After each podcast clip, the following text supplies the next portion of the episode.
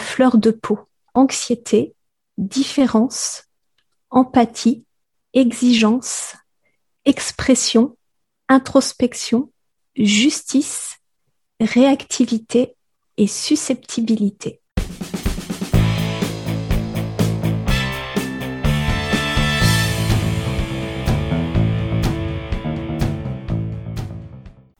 Que ça veut dire être sensible ou hypersensible. Comment savoir si je suis hypersensible par exemple? Comment faire si je suis hypersensible pour apprivoiser ma sensibilité, développer mon estime de moi et créer des relations harmonieuses avec les autres? Aujourd'hui, j'ai le plaisir et la joie scintillante d'accueillir l'une de mes podcasteuses françaises préférées, Axel, créatrice du podcast Sensible Révolution et du site internet www.les sensible.fr.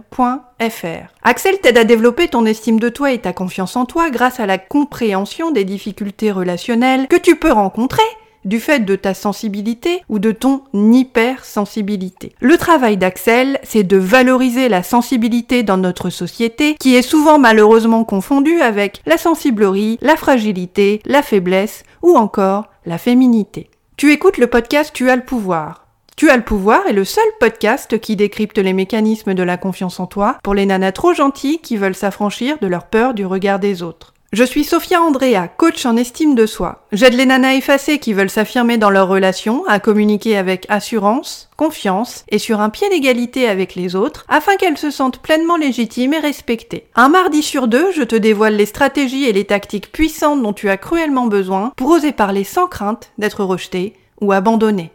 Attrape illico presto ton cours de confiance en toi 100% gratuit intitulé 7 jours pour m'imposer en t'inscrivant à l'adresse www.tualpouvoir.com et apprends à ouvrir ta gueule dès aujourd'hui avec tact et diplomatie. Dans cet épisode du podcast Tu as le pouvoir, Axel, créatrice du podcast Sensible Révolution, t'explique ce qu'est la sensibilité, comment reconnaître ton hypersensibilité et quelles stratégies tu peux adopter chaque jour pour apprendre à accepter tes émotions et les transformer en source de joie et d'évolution.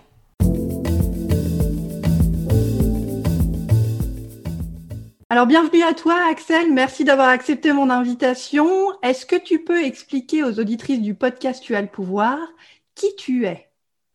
Bah, bonjour Sophia, déjà merci beaucoup de m'avoir invitée. Je suis euh, ravie de passer ce moment avec toi et avec tes auditeurs, euh, tes auditrices, si j'ai bien compris.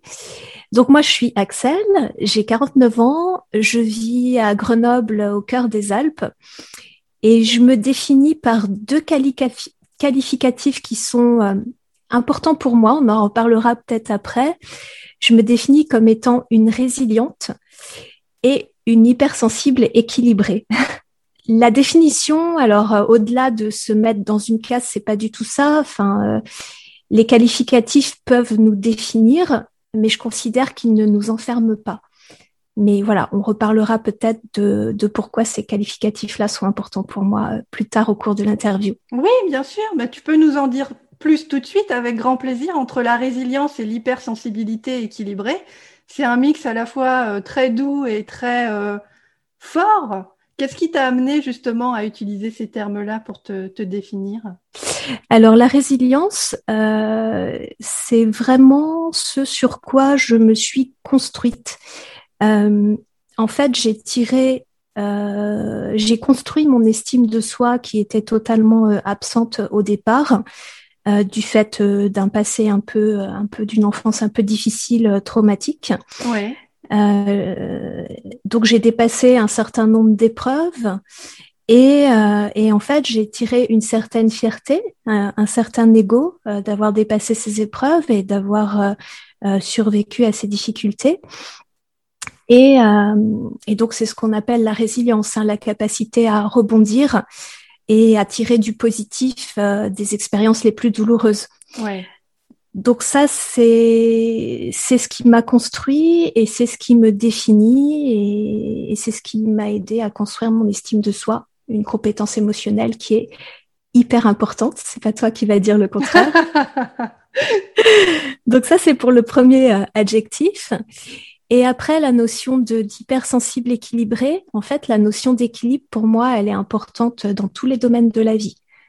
Euh, elle est importante dans la nature, l'équilibre des écosystèmes, et elle est importante euh, au niveau euh, de notre personnalité, par exemple, l'équilibre entre nos qualités et nos défauts.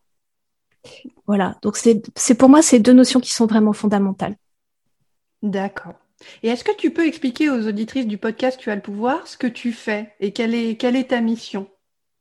Oui, alors euh, la mission que je me suis donnée, c'est de valoriser la sensibilité en société euh, parce qu'il y a beaucoup de clichés péjoratifs qui circulent sur la sensibilité, qu'on peut qualifier parfois de sensiblerie, de fragilité, de faiblesse, ou euh, qu'on cantonne à la féminité.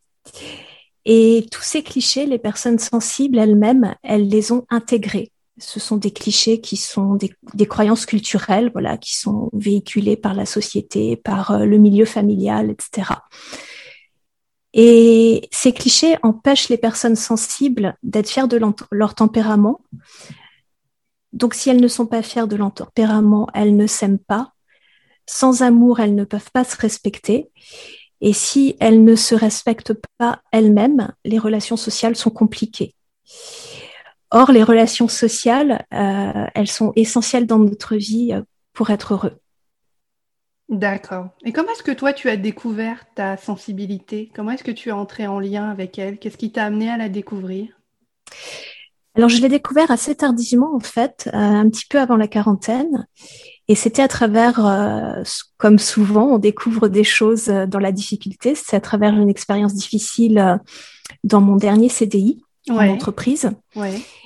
Et j'avais compris depuis longtemps, depuis avant la trentaine, que j'étais pas faite pour ce monde-là Mhm. Mais à l'époque, je ne savais pas vraiment quoi faire d'autre. Euh, mais là, dans, cette dernière entreprise, il y a eu un, déclic définitif, je dirais.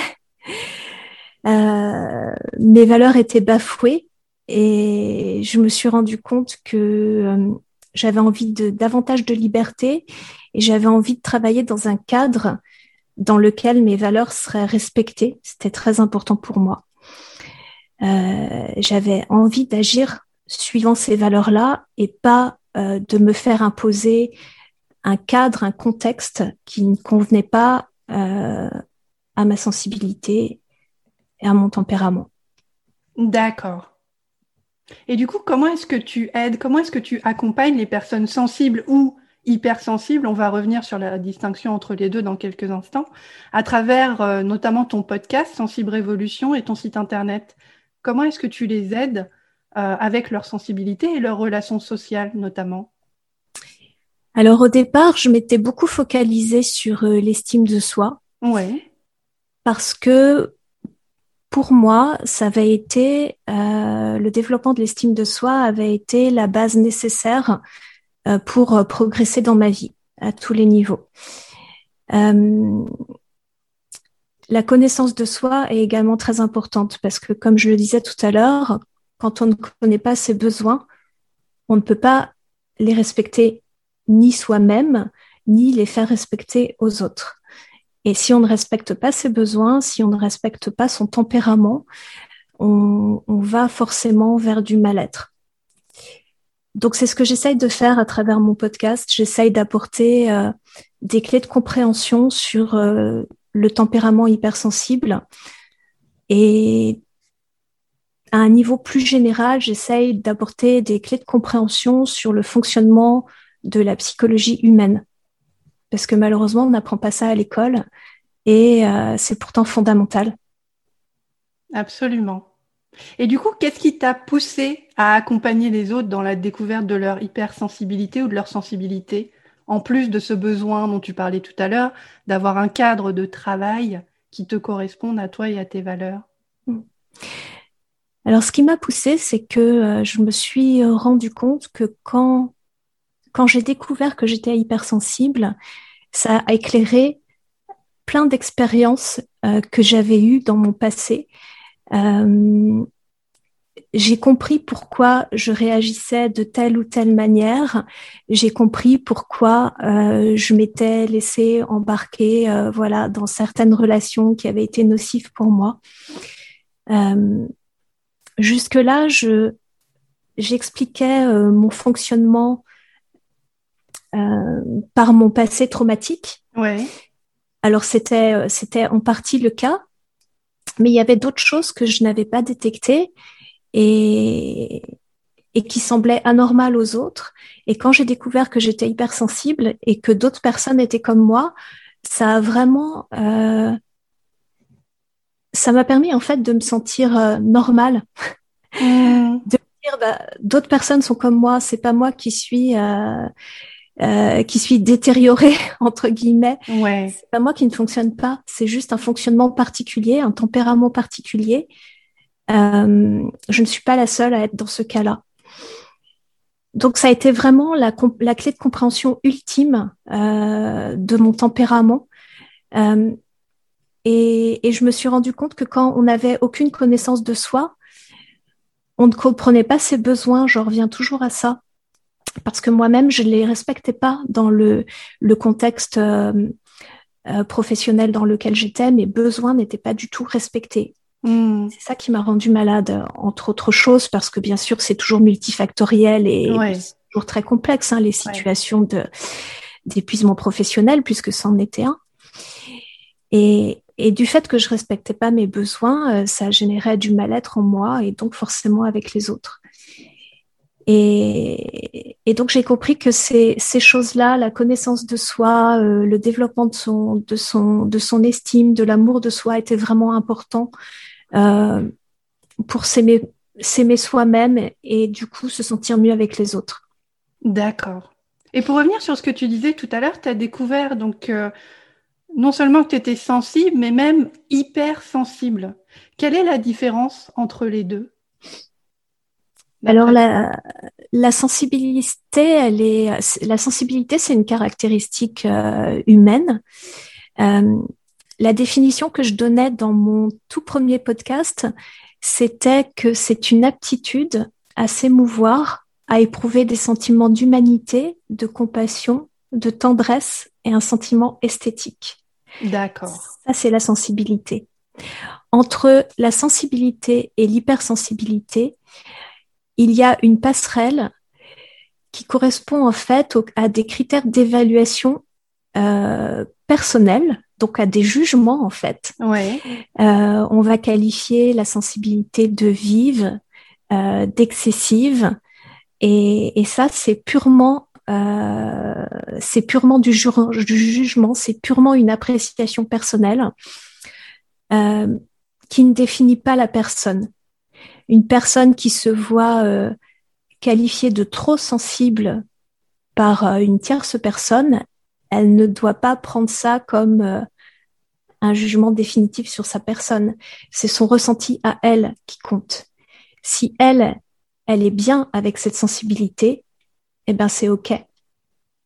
Donc, faut bien comprendre que euh, dans la société, on est obligé plus ou moins, pour parler, de faire des généralisations, de mettre les personnes dans des cases. Et donc voilà, on adopte des termes qui parfois peuvent être péjoratifs. D'où l'importance de développer son estime de soi pour comprendre que c'est à soi-même de se définir, de définir qui on veut être. Mm. Ce n'est pas aux autres de le faire.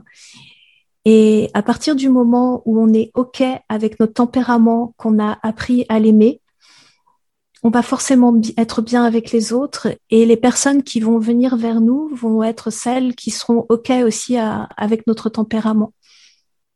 Et donc, dans ce cas-là, tout va bien, il n'y a plus de problème. Il suffit d'adapter son environnement à soi et non l'inverse. D'accord. Et du coup, pour revenir à ce que tu disais il y a quelques instants, est-ce que sur le plan, euh, on va dire psychologique, médical, il y a une distinction qui existe entre le fait d'être sensible, c'est-à-dire le fait d'avoir une capacité, on va dire, à s'émouvoir, et l'hypersensibilité oui, il y a, des, expériences qui, enfin des études qui ont été faites d'imagerie médicale euh, qui ont euh, qui ont montré que chez les personnes hypersensibles, euh, il y avait des neurones miroirs qui étaient plus actifs. Donc il faut, voilà, pour comprendre euh, les implications de, de, de cette euh, suractivité des neurones miroirs, il faut déjà que j'explique un petit peu euh, ce que c'est. Donc en fait, l'hypersensibilité, c'est une sensibilité supérieure du système nerveux aux stimuli internes et externes. D'accord. Donc le système nerveux, il véhicule, il véhicule des informations. Il y a des influx nerveux, il y a des agents chimiques qui circulent comme euh, les neurotransmetteurs, les hormones. Et euh, donc il y a une circulation des informations dans tout l'organisme, notamment entre le cœur et, le cerveau. Et parmi ces informations qui circulent dans nos systèmes nerveux, il y a les neurones miroirs. Et euh, les neurones miroirs, c'est quelque chose qui est très important. C'est quelque chose qui nous aide, par exemple, à développer nos capacités d'apprentissage. Et c'est quelque chose qui nous aide à mieux comprendre les autres. C'est quelque, par exemple, si euh, nous n'avions pas de neurones miroirs, nous n'aurions pas de capacité d'empathie. Nous n'aurions pas cette capacité à comprendre ce que ressentent les autres personnes. Donc il y a vraiment voilà, il y a vraiment euh, ça ça a été euh, ça a été montré en imagerie euh, cérébrale, il y a vraiment une, une, activité plus intense des neurones miroirs chez les personnes hypersensibles. voilà ce qu'on peut dire sur le plan scientifique médical. Après, c'est dur de donner une définition c'est dur de donner une, définition en fait d'une personne hypersensible parce que comme je le disais, voilà, ça va être une généralité. Euh, toutes les personnes hypersensibles ne se ressemblent pas. Ça peut se manifester de différentes manières suivant euh, l'histoire personnelle. Parfois, l'hypersensibilité va être visible, parfois non. Parfois, elle va être passagère suite à certains contextes, à certains vécus difficiles, des expériences de deuil, euh, des mmh. traumatismes, des décès, des ruptures amoureuses, des licenciements, etc. Parfois, l'hypersensibilité va être durable. Euh, donc, finalement, aucune personne hypersensible ne ressemble à une autre, comme aucun individu en général ne ressemble à un autre. Après, évidemment, il y a quand même des grandes caractéristiques de personnalité euh, qu'on peut retrouver chez les personnes hypersensibles. D'accord. Et du coup, par exemple, si je me mets à la place d'une des auditrices qui nous écoutent et qui se disent, euh, voilà, moi j'ai l'impression, on va dire, euh, d'être hypersensible. Comment est-ce que je peux savoir Comment est-ce que je peux avoir plus d'infos pour justement, comme toi, lorsque tu as découvert ton hypersensibilité, bah, comprendre si je fais partie, on va dire, des personnes qui ont une sensibilité supérieure, euh, plus importante, euh, dont on parlait tout à l'heure, euh, quels sont les indicateurs qui peuvent permettre à, aux auditrices du podcast, par exemple, de commencer à identifier éventuellement des pistes d'hypersensibilité chez elles? Hmm. Alors, j'ai j'ai une petite liste de mots-clés qui, qui, qui permettent en fait de, de, de mettre en exergue les, les grands traits euh, communs de personnalité que j'ai relevés moi, hein, c'est pas euh, euh, c'est pas de la science exacte, c'est moi par rapport aux connaissances que j'ai et par rapport aux personnes avec lesquelles j'ai discuté. Donc, si tu veux, je te cite cette, euh, ces mots Avec grand plaisir. Et puis après, on peut revenir dessus, développer un petit peu. Euh, donc, j'ai fait la petite liste par ordre alphabétique pour rien oublier. Génial. Et le premier, c'est à fleur de peau. Ensuite, on a anxiété, différence, empathie, exigence, expression, introspection, justice, réactivité et susceptibilité. Super. Voilà, si tu veux, je développe un petit peu chaque mot-clé. Oui, bien sûr. Donc, à fleur de peau, euh, c'est cette impression qu'on a souvent de ne pas avoir de filtre entre nos ressentis et les événements euh, de la vie, les événements qui nous arrivent, ce qui se passe autour de nous, notre environnement. C'est euh, être à fleur de peau, c'est se sentir euh, heurté, parfois percuté de plein fouet, parfois assommé ou anéanti. Mmh. c'est violent, oui. Mmh. Voilà, par des choses et se rendre compte bah, que pour d'autres personnes, euh, ça ne leur fait rien ou ça ne leur fait pas un effet aussi, euh, aussi intense que pour nous. Donc à fleur de peau, c'est ça, c'est euh, cette absence de, filtre entre euh, nos ressentis et, les événements extérieurs, et entre nos ressentis et les stimuli intérieurs également, les émotions. Euh, le deuxième mot-clé, anxiété, c'est parce que j'ai remarqué effectivement qu'il y avait une tendance chez les personnes hypersensibles à s'inquiéter pour beaucoup de choses, à, ruminer sur le passé ou euh, à se projeter de manière anxieuse euh, dans l'avenir. Ouais. Euh, donc ça, c'est plutôt l'anxiété généralisée. Et ensuite, il y a aussi une anxiété sociale, donc une peur des autres, qui pour moi est issue directement d'un manque d'estime de soi. donc ça, c'est pour l'anxiété. Le mot-clé différence, c'est parce que, alors moi-même, je me suis sentie différente toute ma vie. Et je crois que c'est quelque chose qui revient fréquemment chez les personnes hypersensibles, ce sentiment d'être en décalage avec les autres, de se sentir euh, incompris, euh, de, se sentir différent. Voilà, c'est le meilleur mot qu'on puisse mettre sur ce ressenti-là.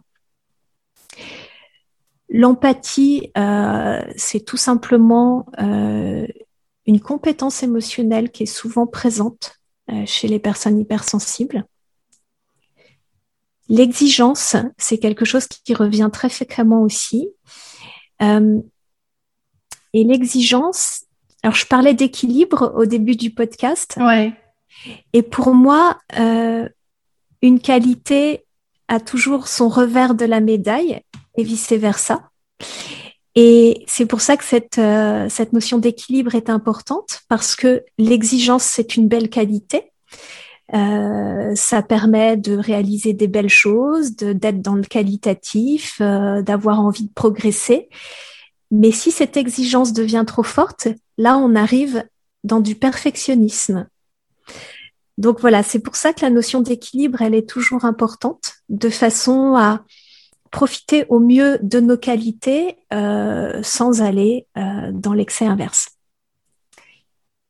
Le mot-clé expression, c'est parce que j'ai remarqué qu'il y avait souvent un vécu intérieur riche qui se manifeste à l'extérieur par euh, de la créativité, par exemple une sensibilité artistique, mais ça peut être de la créativité au sens large. Mm-hmm. Donc ça peut être l'écriture, ça peut être la danse, ça peut être les travaux manuels, euh, ça peut être le chant, enfin ça peut être énormément de choses.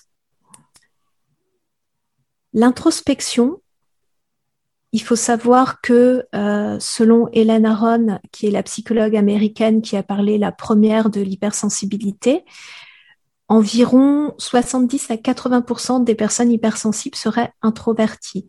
Donc c'est quand même un, tempérament que, voilà qui est quand même assez euh, assez prégnant chez les personnes hypersensibles. Et l'introspection, ça entraîne euh, un attrait pour la réflexion, pour la lecture, pour la connaissance, pour la recherche de sens, pour la profondeur dans les relations. Et donc l'introspection, c'est une marque de tempérament à part entière. On peut être on peut, on peut aimer l'introspection, on peut être introverti et ne pas être hypersensible. Mais voilà, beaucoup de personnes hypersensibles sont introverties. Ce qui n'empêche pas qu'il y ait aussi des personnes extraverties. Et c'est OK. Enfin, il n'y a pas de jugement de valeur à porter sur, l'un ou l'autre. C'est simplement un fonctionnement différent. L'introverti a besoin euh, de beaucoup de temps seul pour recharger ses batteries à l'inverse de l'extraverti qui a besoin, lui, pour recharger ses batteries, d'être au contact du monde. Ensuite, on arrive au mot-clé euh, justice.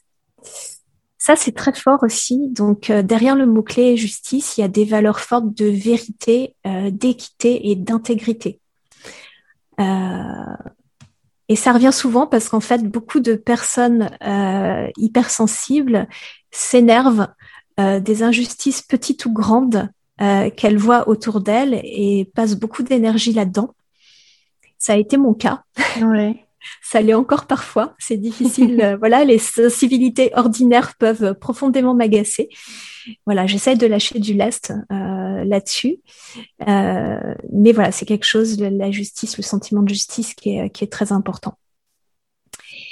Le mot-clé réactivité, c'est parce que ce qu'on a vu tout à l'heure, ce que j'ai précisé par rapport au, système nerveux qui est plus sensible aux Fleur de peau, ouais, c'est ça, ça, hop, ça, vient, ça vient attraper tout de suite. Mm. Voilà, c'est cette réactivité qui peut être euh, sensorielle, émotionnelle, euh, au niveau des pensées, etc.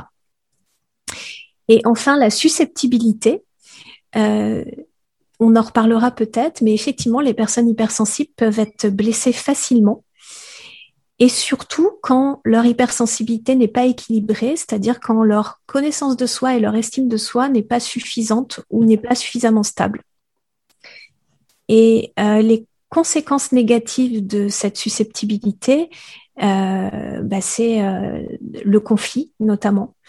Donc il va y avoir des comportements soit de fuite ou de passivité, on va fuir le conflit, euh, soit ben, on va mal prendre des choses et du coup on va être dans l'agressivité et, voilà. Et encore une fois, ça génère du mal-être dans les relations sociales. Et, donc c'est quelque chose qu'il faut arriver à équilibrer aussi. D'accord. Et justement, pour revenir à cette liste de mots-clés, merci de les avoir partagés euh, avec moi, avec nous.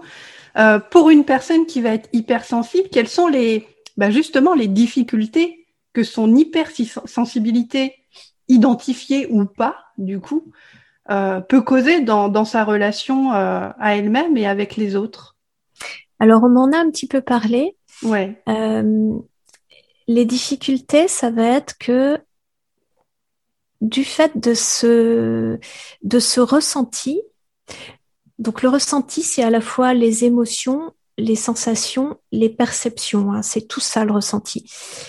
Donc du fait de ce ressenti qui est supérieur à la moyenne, on va parfois capter euh, chez les autres des signaux non verbaux. Oui. Et si, euh, associé à cette grande réceptivité, on a une estime de soi un petit peu instable euh, de manière générale ou parce qu'à ce moment-là on est fatigué ou qu'on est dans une mauvaise période, si on voit ces signaux non verbaux qui nous paraissent négatifs, comme euh, de l'agacement ou de la colère ou des choses comme ça, on va directement les prendre pour nous. Donc, ça va générer des On émotions. revient à la susceptibilité. Ouais. Voilà, c'est la susceptibilité. Ça va générer des émotions euh, de, de, de, ressentiment, d'agacement, d'énervement, voire de colère. Et et là, donc, on va, on va avoir des comportements souvent euh, inadéquats qui vont entraîner du conflit qui vont entraîner euh, des mauvaises relations et qui, déjà, en premier lieu, vont générer du mal-être chez nous. Alors, parfois, ça va pas sortir. On va, on va être dans le non-dit, ce qui n'est pas mieux parce que euh, ça va, ça va générer du conflit intrapersonnel, donc ça va générer du mal-être à l'intérieur de nous. Et, et évidemment, ça va pas arranger la situation. D'où l'importance d'apprendre à verbaliser aussi ce qu'on ressent euh, avec tact et diplomatie, mais quand même à l'extérioriser. Mhm. Oui, voilà, on en revient toujours à l'expression de ses besoins. Ouais, tout à fait. Et donc pour les exprimer, bah, avant tout, faut les connaître. Voilà, on en revient toujours à ça. Euh, quelles sont les autres difficultés qu'on peut rencontrer en tant que personne hypersensible? Alors l'anxiété, hein, j'en ai déjà parlé, on va se pourrir la vie euh, en pensant toujours euh, aux choses qui pourraient arriver mais qui en fait euh, n'arriveront probablement jamais, aux, aux, mauvaises choses bien sûr. Oui. On va aussi pourrir la vie des autres euh, en étant dans cette anxiété euh, généralisée. Si c'est de l'anxiété sociale, eh ben, on va se priver de, bah, de, relations sociales qui peuvent être belles et sereines, hein, euh, parce que ça existe, heureusement. Oui, bien sûr. Et puis dans cette peur des autres dont tu parlais tout à l'heure, par rapport à l'hypersensibilité, tu disais que les personnes hypersensibles peuvent avoir peur des autres. J'imagine qu'à l'intérieur de cette expression-là, peur des autres, il y a des choses qui vont être de l'ordre de la timidité, qui vont être de l'ordre de, enfin, qui vont être sur un spectre très large, qui va aller d'une timidité légère à des choses, des troubles, on va dire, beaucoup plus chroniques et beaucoup plus dommageables pour la vie sociale et simplement les relations, notamment euh, avec la famille, avec les amis, les relations amoureuses, etc.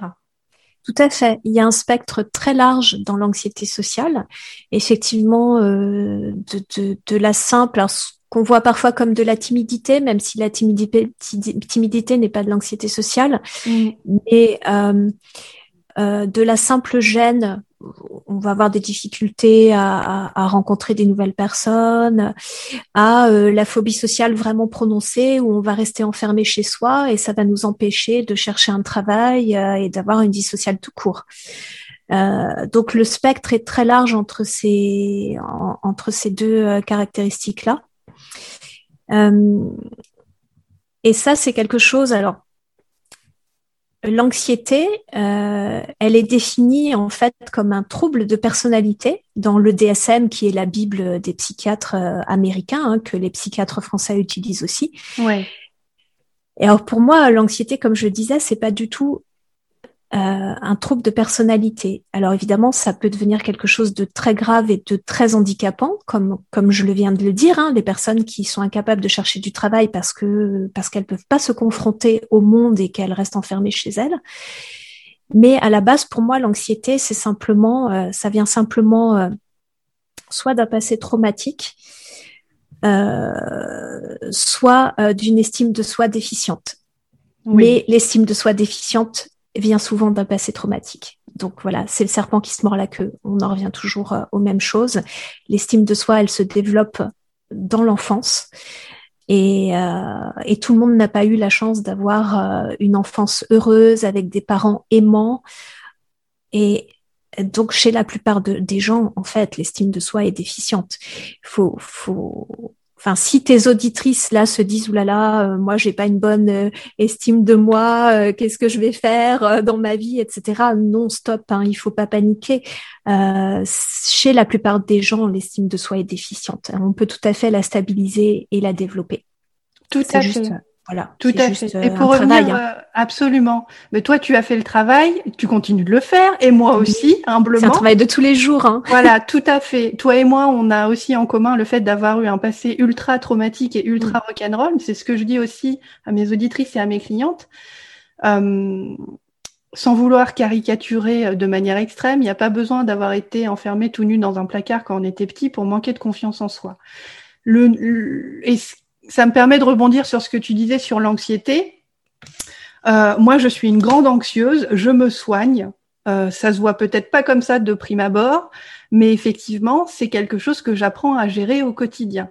L'anxiété, comme je le dis aux auditrices du podcast et à mes clientes aussi, qui souvent, mes clientes sont hypersensibles et anxieuses, euh, l'anxiété pointe toujours au manque de sécurité intérieure, au manque de sécurité émotionnelle, de ce qui n'a pas été reçu pendant l'enfance et qu'aujourd'hui, en tant qu'adulte, on doit apprendre à se donner à soi-même cette stabilité intérieure, cette sécurité, ce tout va bien se passer, ne t'inquiète pas, tout va bien se passer, ne t'inquiète pas.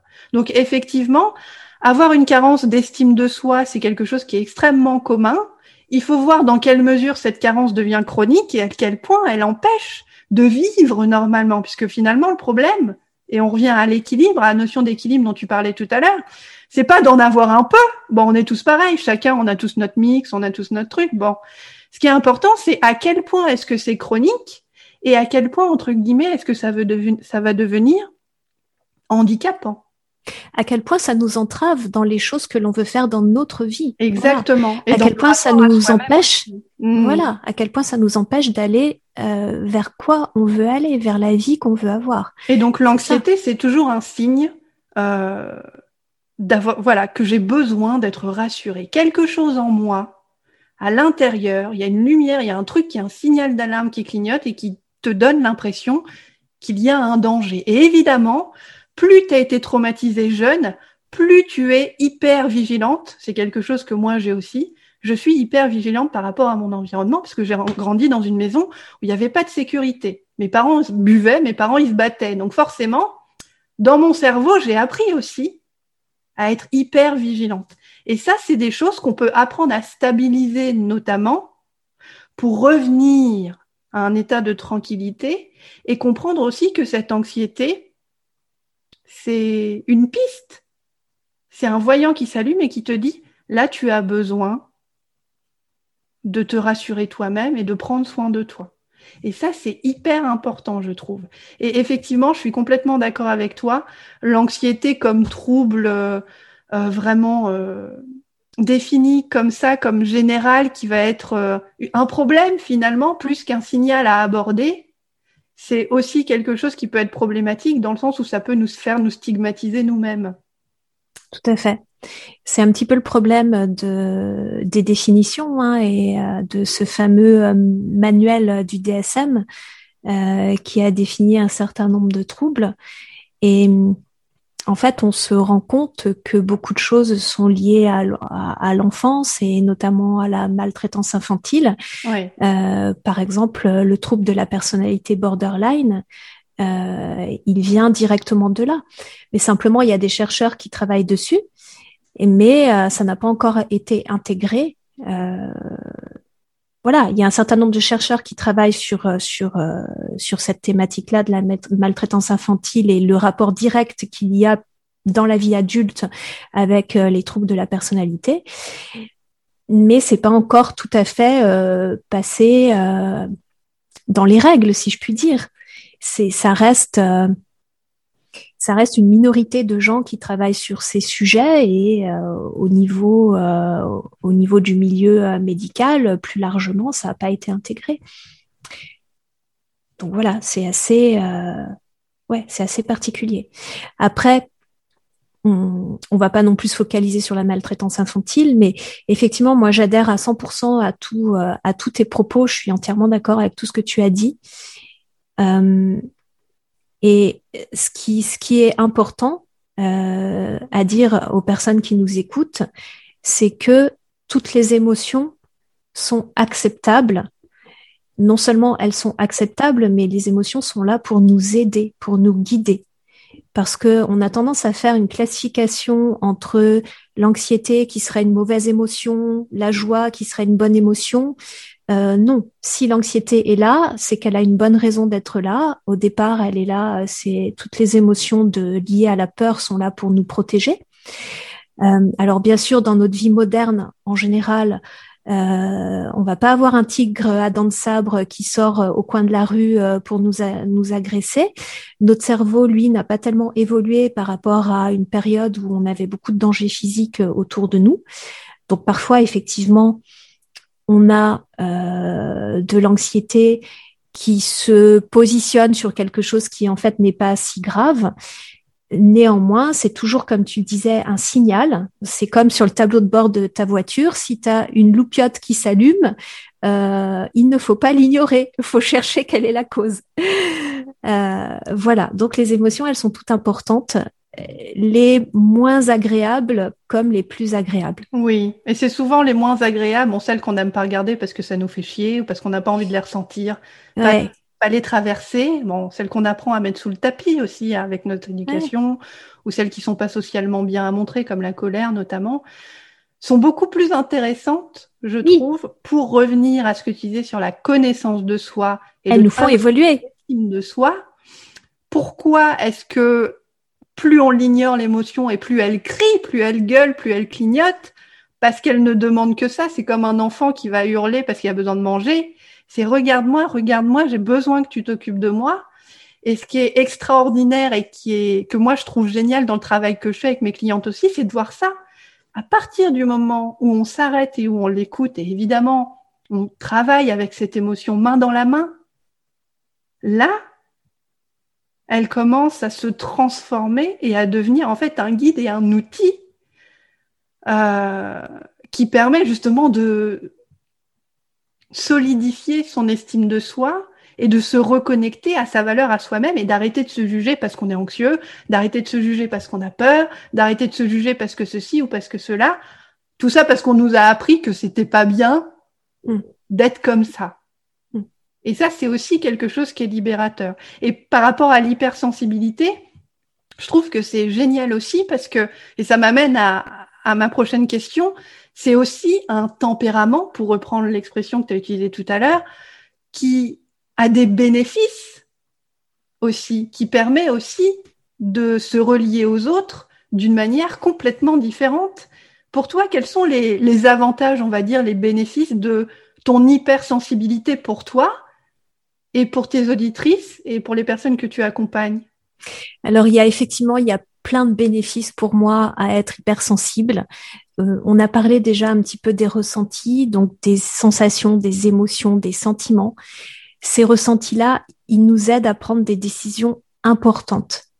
Ça, c'est très, euh, ça c'est très important à savoir parce que on est dans une société qui euh, euh, valorise l'intelligence logique, euh, le raisonnement Or, sans les émotions, nos raisonnements, ils sont faussés. On peut prendre de mauvaises décisions, même sur des problématiques simples. Et ça, ça a été démontré par un chercheur, Antonio Damasio. il a démontré qu'une lésion cérébrale qui nous prive de nos émotions compromet nos décisions. Voilà. Donc, euh, nos ressentis nous aident à prendre des décisions. Et comme nos ressentis sont euh, importants, sont prégnants chez nous, euh, ça peut vraiment nous, nous, aider dans nos prises de décisions importantes dans la vie. après, notre empathie, évidemment. notre empathie, elle nous aide à créer de belles relations, à, à être en capacité de comprendre les autres et euh, de les écouter, de les accepter. L'introspection, euh, l'exigence et la recherche de sens, ça nous pousse à nous améliorer. Et quand on s'améliore, et eh ben forcément, ça rejaillit sur notre environnement social. Euh, c'est comme l'histoire du petit colibri avec sa goutte d'eau. Hein. Chaque, euh, chaque petit progrès qu'on fait sur soi, il rejaillit forcément sur la société. Moi, je, suis, je crois beaucoup à ça. Euh, euh, je crois beaucoup au local qui va vers le global. Notre sens de la justice et notre loyauté, euh, elle fait de nous des employés vraiment fiables et sérieux, même si malheureusement les employeurs ont plutôt tendance à voir nos mauvais côtés et pas nos beaux côtés. Mais voilà, on a cette qualité. Toujours valoriser autant, on va dire, euh, équilibrer autant le bon et le moins bon. Ouais. Et elle fait de nous aussi des amis euh, fidèles et engagés. Après, il y a quelque chose que moi j'appelle mon sens de l'esthétique. Euh, c'est le fait d'apprécier, d'apprécier les belles choses, euh, de les apprécier euh, par euh, voilà la vue ou, ou, avoir envie de créer des belles choses. Et ça, c'est pareil, ça participe à l'amélioration du monde. donc, tous les artistes, par exemple, à mon avis, beaucoup d'artistes sont des personnes hypersensibles. L'émotivité et la réceptivité, je vais revenir encore une fois à cette notion d'équilibre si nous n'avions pas cette forte émotivité et cette forte réceptivité, ce que j'appelle moi de l'intensité, ouais. ben, la vie serait complètement fade. Enfin, on se ferait chier, quoi. Je dis pas souvent des gros mots, mais là vraiment, ça sort du cœur. Ça, ça équilibre avec moi, comme ça, moi. L'intensité, c'est ce qui fait euh, le sel de la vie. Voilà. Euh, grâce à notre émotivité et à notre réceptivité, chaque petit plaisir est une joie. Euh, chaque petite chose, on la ressent pleinement, on ressent pleinement euh, son corps, euh, sa sensualité, sa sexualité. Enfin, voilà, c'est quelque chose qui est qui est hyper qui est hyper agréable. Et euh, voilà, je crois que j'ai fait le tour, l'empathie, euh, l'introspection, l'intégrité, euh, le sens de l'esthétique, l'émotivité, l'intensité. Ouais, tout ça, c'est des très belles qualités. Donc, c'est pas du tout anodin et ça participe à créer un monde meilleur. Oui, c'est très précieux, effectivement. Mm. Et du coup, pour revenir à ce que tu disais tout à l'heure, on parlait des émotions notamment, et puis du, du flot des émotions, on va dire que les personnes hypersensibles peuvent prendre sans filtre. Hein. Mm. Donc prends ça dans ta gueule, le bon et le moins bon. c'est effectivement cette intensité dont tu parlais. Comment est-ce que toi, dans, dans ta vie, tu arrives à gérer justement ton hypersensibilité et puis ces flots d'émotions ou cette euh, réactivité pour justement trouver cet équilibre dont tu parlais tout à l'heure? Qu'est-ce qui t'aide? Alors, moi, ce que j'ai fait, je suis un cas particulier parce que tout le monde n'a peut-être pas la chance ou l'opportunité de pouvoir faire ça dans sa vie. Mais moi, j'ai complètement adapté mon environnement, euh, mon mode de vie à mon tempérament. Ce qui fait qu'aujourd'hui, j'ai plus aucune problématique. Mon hypersensibilité, pour moi, c'est que du bonheur.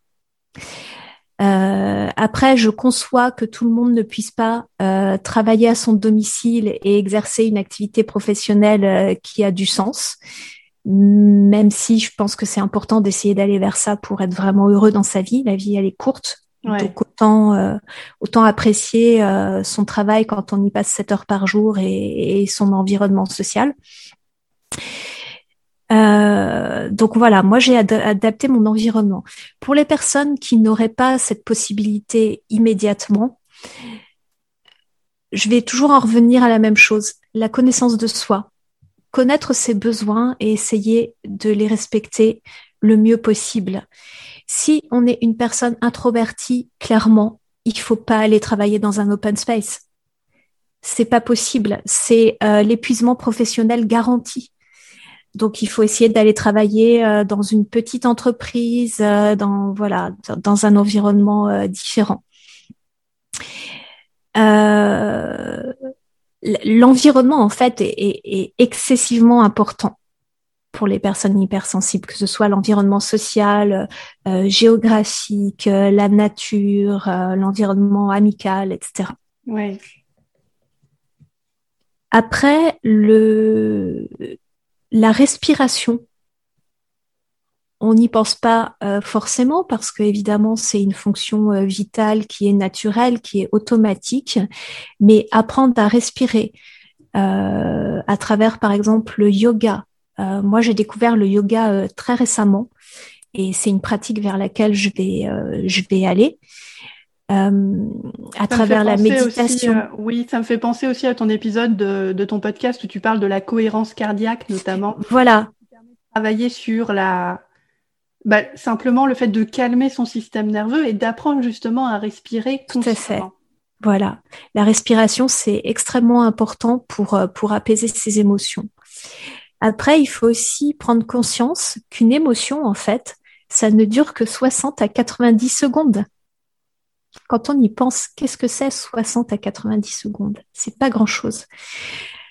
Donc si on est, euh, si on sent une émotion euh, désagréable monter, euh, par exemple dans un contexte professionnel, qu'on sent une émotion de colère, d'énervement, on peut, on peut essayer de se détourner, de trouver un prétexte, de se moucher, d'aller aux toilettes, de boire un verre d'eau, juste le temps de laisser passer cette émotion pour ensuite pouvoir voilà repartir euh, plus posément, plus calmement. Euh, voilà moi les techniques qui sont finalement des techniques simples euh, qui m'ont qui m'ont aidé. apprendre à pratiquer la respiration, ça c'est important. Le faire dans un environnement quand on est chez soi, au calme, dans un environnement agréable, pour pouvoir ensuite le faire automatiquement dans les contextes difficiles. Ouais. Effectivement, cette connaissance de soi dont tu parles, c'est ce que moi j'appelle, en fait, c'est vraiment conscientiser, identifier. C'est ça, c'est ce que je ressens maintenant et ce que je décide de faire pour m'accompagner dans mon émotion, c'est l'accepter, la passer, la laisser, euh, voilà, me dire ce qu'elle a à me dire, 60 secondes, 90 secondes, et après, elle s'en va. Mais ce qui est important, et le plus important pour revenir à cette notion d'introspection, c'est de regarder ce qui se passe à l'intérieur de soi, de comprendre, de l'accepter et de l'utiliser comme un comme une marche en fait pour pouvoir construire sa confiance en soi et son estime de soi et simplement intégrer toutes ces données émotionnelles et dire bon bah OK, ça c'est moi, c'est comme ça que je fonctionne. Je suis hypersensible, d'accord. Il y a ça qui vient me toucher, qu'est-ce que je choisis d'en faire? Comment est-ce que je choisis de le regarder et de l'utiliser. Là où avant je le voyais pas, où je le subissais, ou là où avant je le mettais sous le tapis, aujourd'hui j'ai le choix de l'utiliser autrement. Et ça c'est fondamental. Ouais, ça c'est ça c'est effectivement fondamental. avoir le pouvoir.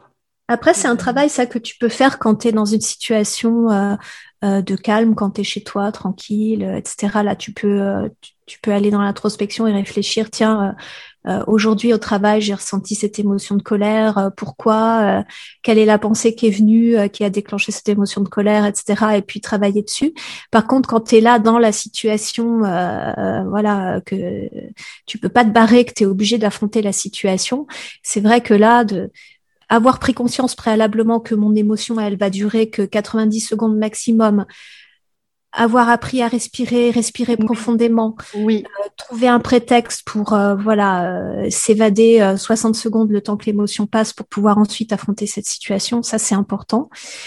Et puis après, en amont, effectivement, quand on est au calme, il y a des choses qu'on peut faire. Donc, ce travail sur la respiration, un travail sur la posture aussi. Euh, se tenir droit et ouvert. La posture, elle est importante parce que la posture, elle indique, la posture ouverte et droite, elle indique à ton cerveau que tu es sûr de toi. Euh, et, euh, et, voilà, oui, je crois que je crois qu'on a fait le tour sur sur comment comment apprendre à gérer les flots d'émotions dans un dans un contexte un peu un peu difficile. Oui, et la méditation aussi, c'est une pratique qui est très importante. Moi, je médite, je recommande tout le temps à mes clientes de méditer aussi parce que la méditation, ça permet justement de se relier notamment à ces pensées anxieuses dont tu parlais tout à l'heure et de passer derrière le rideau en fait, puisque les pensées sont comme euh, comme des acteurs qui vont être sur une scène. Et quand tu commences à méditer, tu commences aussi à te détacher non pas de l'émotion en elle-même, mais des effets négatifs qu'elle peut avoir si la plupart du temps ce sont des émotions négatives. Et ça, ça permet de prendre vachement de recul par rapport à ce qui était avant intériorisé ou compris comme la réalité. La pensée, c'est la réalité, point. C'est ce qui se passe quand tu es dans une crise d'anxiété. Tu crois que c'est ça, tu crois que c'est vrai. La méditation permet vraiment de passer derrière cette, euh, ce rideau et de voir les pensées anxieuses qui font leur show et de dire Hmm. Ah oui, là, je les vois, je les vois faire leur, euh, leur spectacle. Mais peut-être que c'est pas la vérité. Et ça, ça change tout aussi.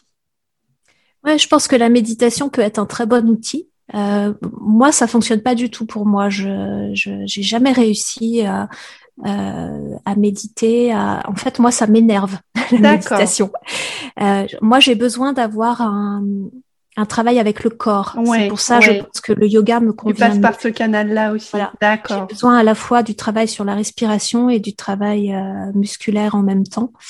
Euh, mais après, il y a tellement de techniques entre la méditation, le yoga, la cohérence cardiaque, la sophrologie, etc. Tellement de techniques aujourd'hui qui utilisent la respiration euh, ou des thérapies corporelles comme la gestalt, par exemple. Mhm.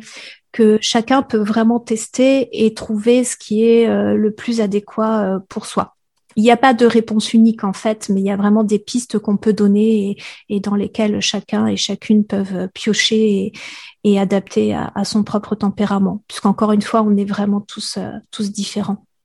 D'accord.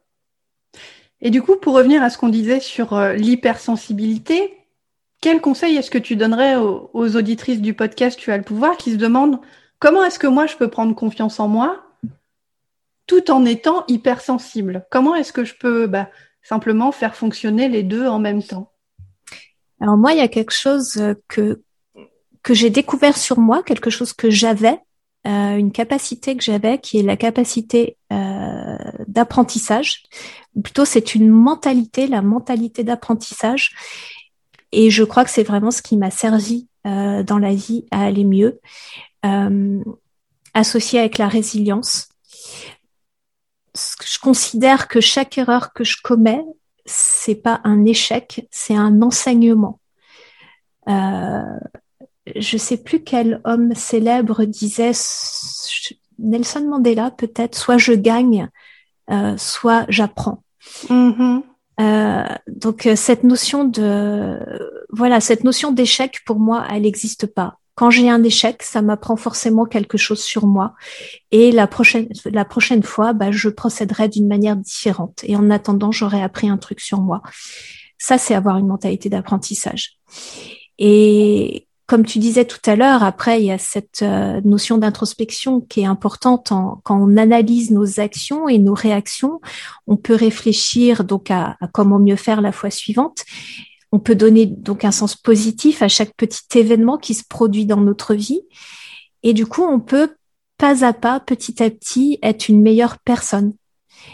Et j'en reviens toujours aussi à la même chose. Euh, le développement personnel, il est souvent accusé d'être une, euh, une pratique égoïste euh, parce qu'on s'attache beaucoup à la connaissance de soi, au développement de soi, etc. Mais pour moi, c'est non. C'est au contraire une pratique généreuse parce que si on est bien avec soi, ça rejaillit forcément sur l'environnement. Quelqu'un qui a appris à se connaître, qui a une sécurité intérieure, comme tu l'évoquais tout à l'heure, euh, va forcément être plus ouvert, plus bienveillant avec les autres. Et donc, c'est un cercle vertueux.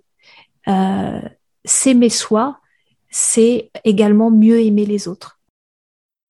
Tu viens d'écouter le podcast Tu as le pouvoir, présenté par Sophia Andrea, coach en estime de soi. Attrape illico presto ton cours de confiance en toi 100% gratuit intitulé 7 jours pour m'imposer en t'inscrivant à l'adresse www.tuaslepouvoir.com et apprends à ouvrir ta gueule dès aujourd'hui avec tact et diplomatie.